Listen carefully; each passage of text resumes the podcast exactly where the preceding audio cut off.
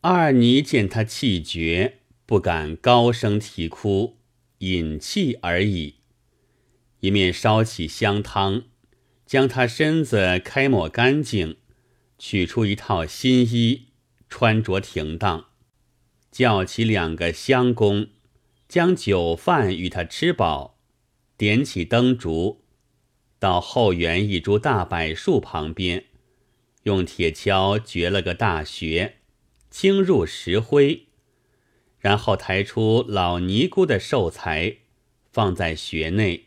铺设好了，也不管时日立也不立，到房中把尸首翻在一扇板门之上，众尼香帮香工扛至后园，成殓在内，掩上才盖，将就定了。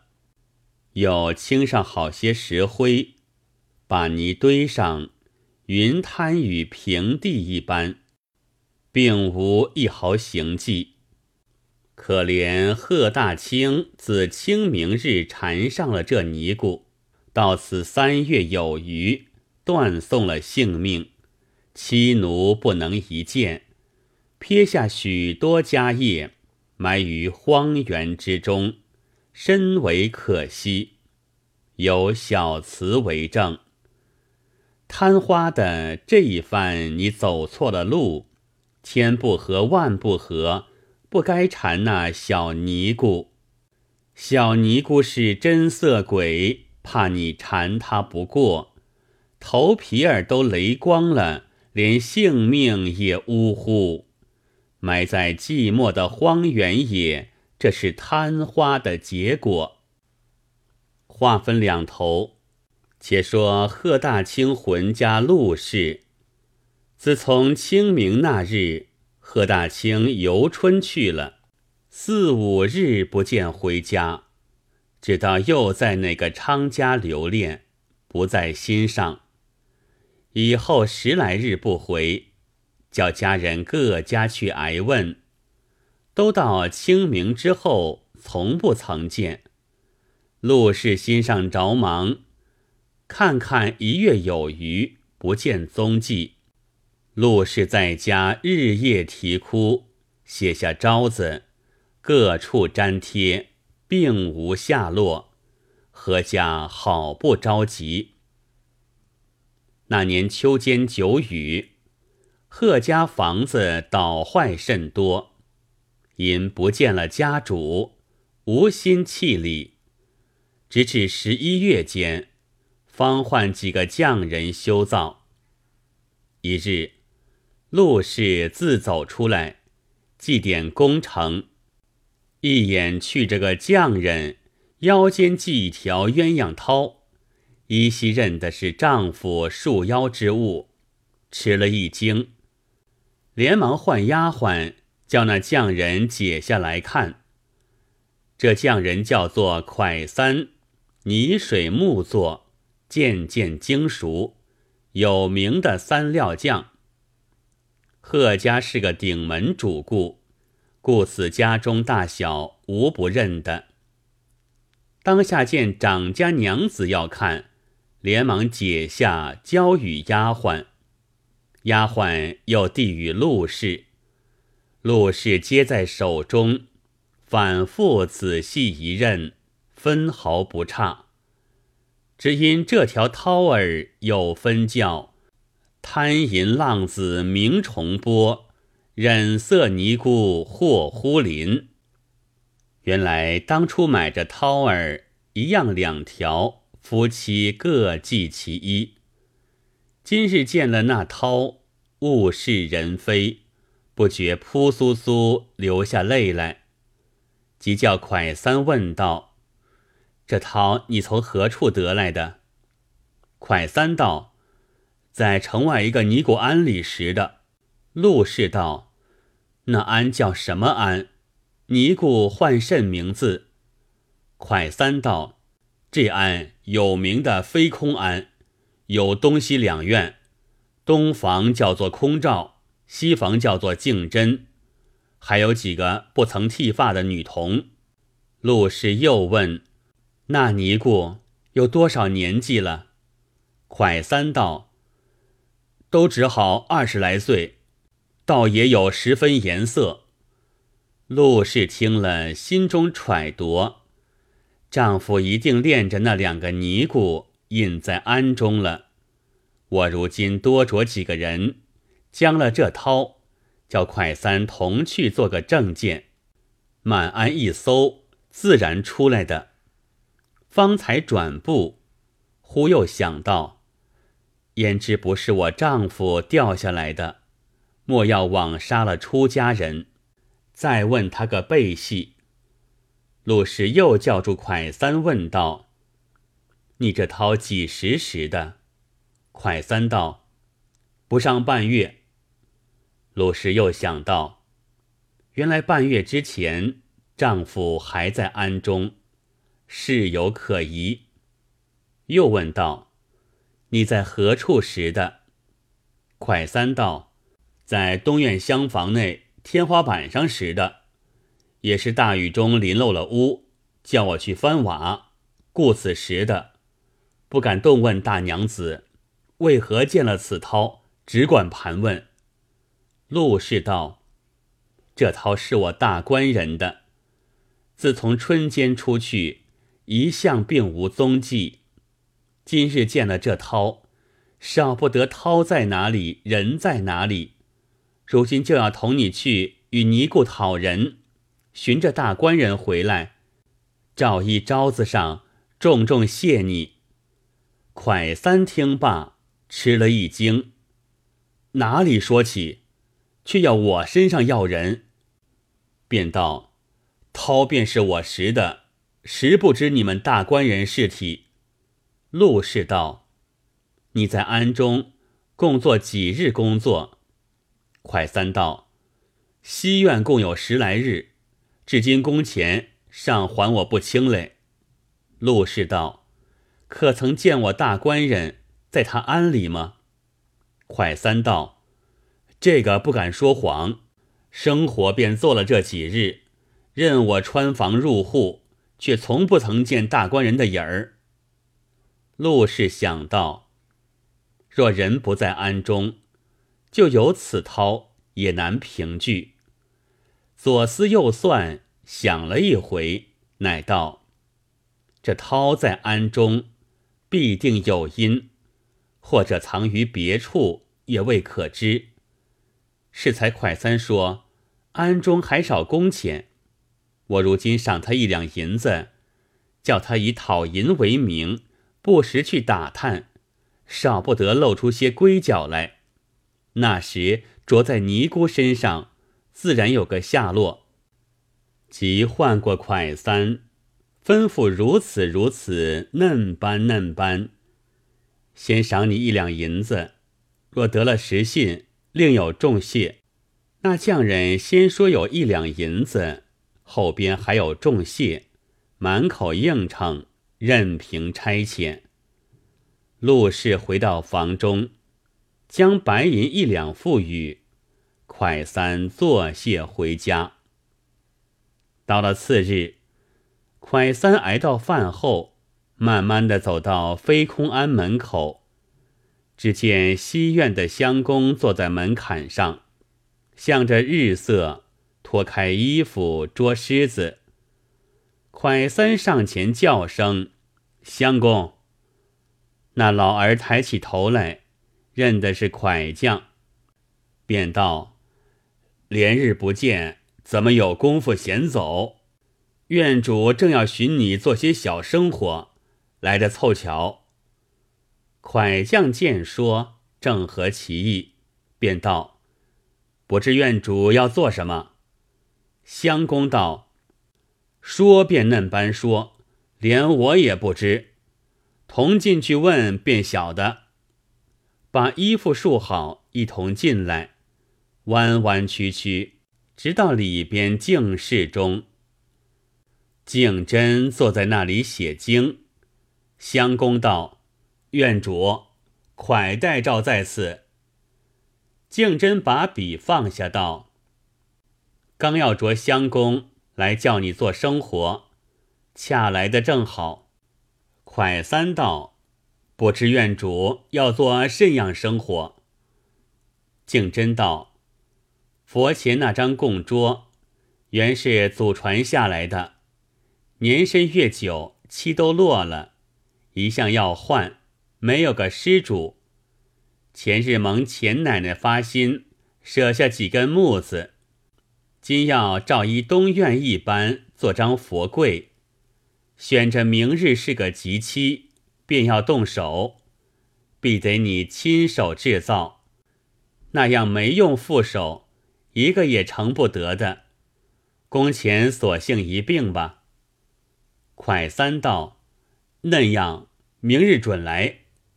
口中便说，两只眼四下瞧看，竟室内空空的，了没个所在隐藏。即便转身，一路出来，东张西望，想到这掏在东院时的，还该到那边去打探。走出院门，别了香宫，竟到东院，见院门半开半掩，把眼张看，并不见个人儿，轻轻的挨将进去。捏手捏脚，逐步步走入，见锁着的空房，便从门缝中张望，并无声息。却走到厨房门首，只听得里边笑声，便立定了脚，把眼向窗中移去，见两个女童搅作一团玩耍，须臾间，小的跌倒在地。大的便扛起双足，跨上身去学男人行事，捧着亲嘴；小的便喊，大的道：“孔儿也被人弄大了，还要叫喊。”蒯三正看得得意，忽的一个喷嚏，惊得那两个女童连忙跳起，问道：“哪个？”蒯三走近前去道：“是我，院主可在家吗？”口中便说，心内却想着两个的举动，忍笑不住，咯的笑了一声。女童觉到被他看见，脸都红了，道：“快带照，有甚说话？”蒯三道：“没有甚话。”要问院主借工钱用用，女童道：“师傅不在家里，改日来吧。”蒯三见回了，不好进去，只得附身出院。两个女童把门关上，口内骂道：“这蛮子好像做贼的，声息不见，已到厨下了，那样可恶。”快三明明听得。未见实际，不好发作。一路思想，恐儿被人弄大。这句话虽不甚明白，却也有些悄戚。且到明日再来探听。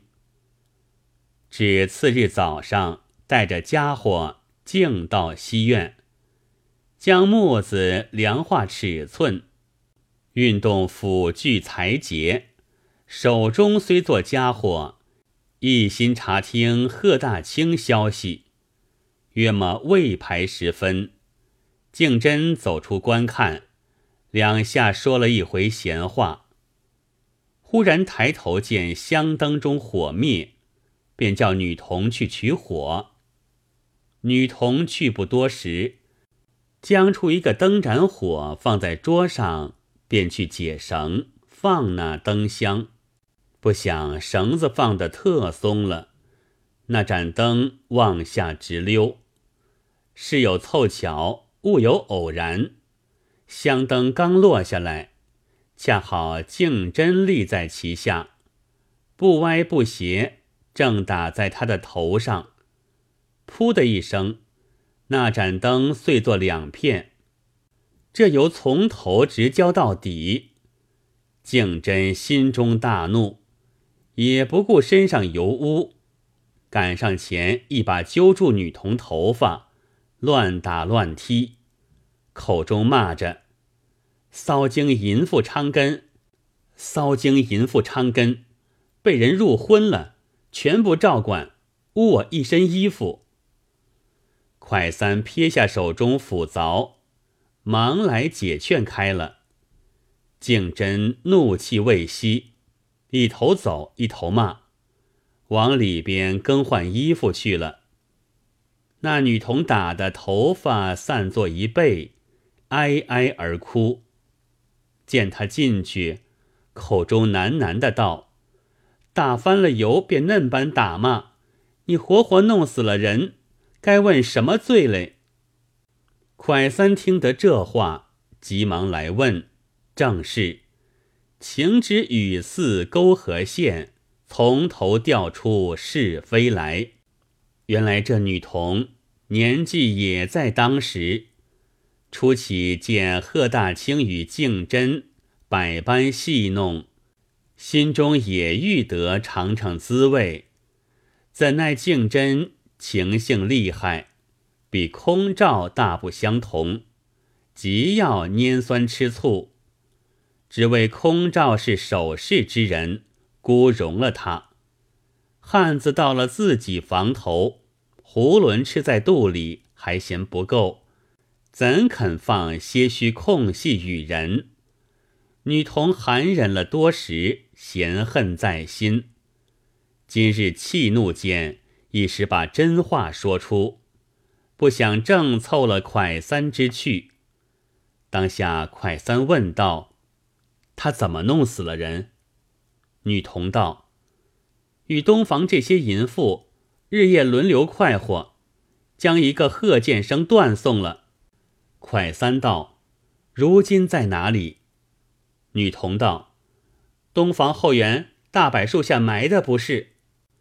快三还要问时，相公走将出来，便大家住口。女童自哭向里边去了。快三思量这话，与昨日东院女童的正是暗合，眼见的这事有九分了。不到晚，只推有事，收拾家伙，一口气跑至贺家，请出陆氏娘子，将上相事一一说之。陆氏见说丈夫死了，放声大哭。连夜请亲族中商议停当，就留蒯三在家宿歇。